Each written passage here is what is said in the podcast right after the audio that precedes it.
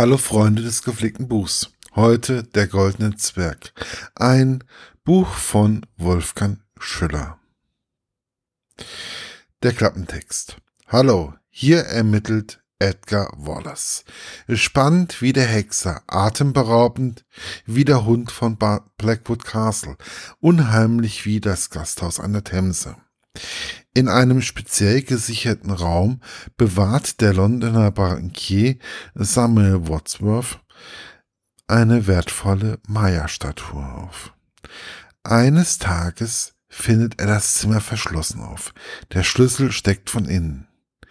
Nachdem es gelungen ist, die Tür gewaltsam zu öffnen, offenbart sich die Katastrophe. Der im Raum befindliche Tresor ist aufgebrochen und die kostbare Statue verschwunden. Ohne dass erkennbar wäre, wie der Dieb mit seiner Beute hat fliehen können.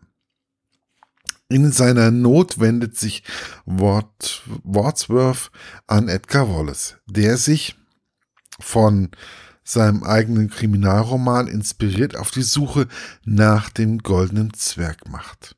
Doch Edgar doch Edgar Wallace merkt schnell, dass das Schreiben von Krimis und echte Ermittelarbeit nur wenig gemeinsam haben.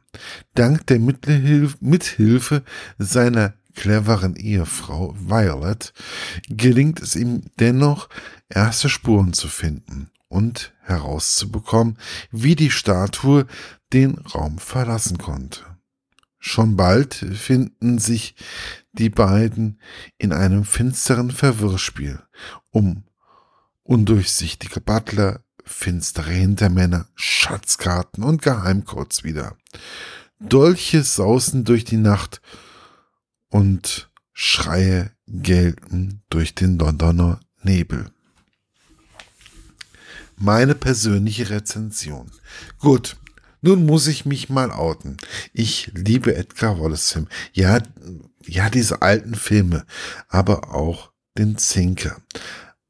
Aber mit den Büchern, das muss ich sagen, habe ich bis jetzt nie etwas anfangen können. Beziehungsweise habe ich auch keine dieser Bücher bei mir zu Hause. Und nun habe ich ganz unbedarft das Buch Der goldene Zwerg von Wolfgang Schüler in die Hand bekommen. Nach dem ersten Kapitel hatte ich den Gedanken, oh Gott, das sind ja nur Kurzgeschichten.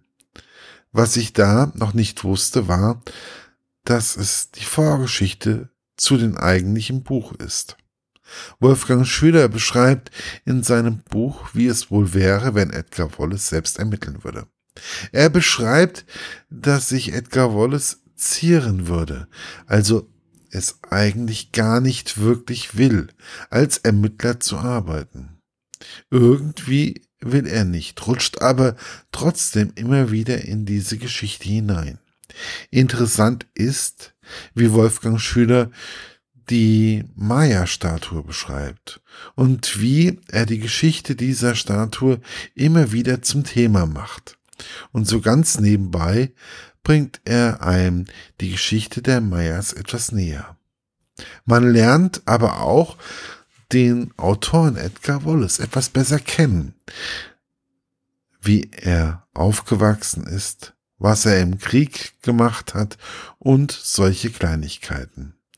Aber auch seine finanziellen Probleme oder die Beziehung zu seiner zweiten Frau, die immer wieder Ideen hat und ihren Mann doch sehr gut beiseite steht, werden thematisiert.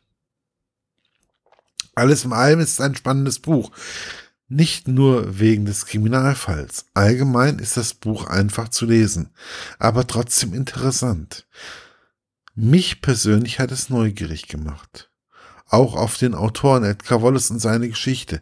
Alles in allem ein Buch, welches man zügig lesen kann. Bei einer Tee kann man damit so ein paar unterhaltsame Stunden verbringen.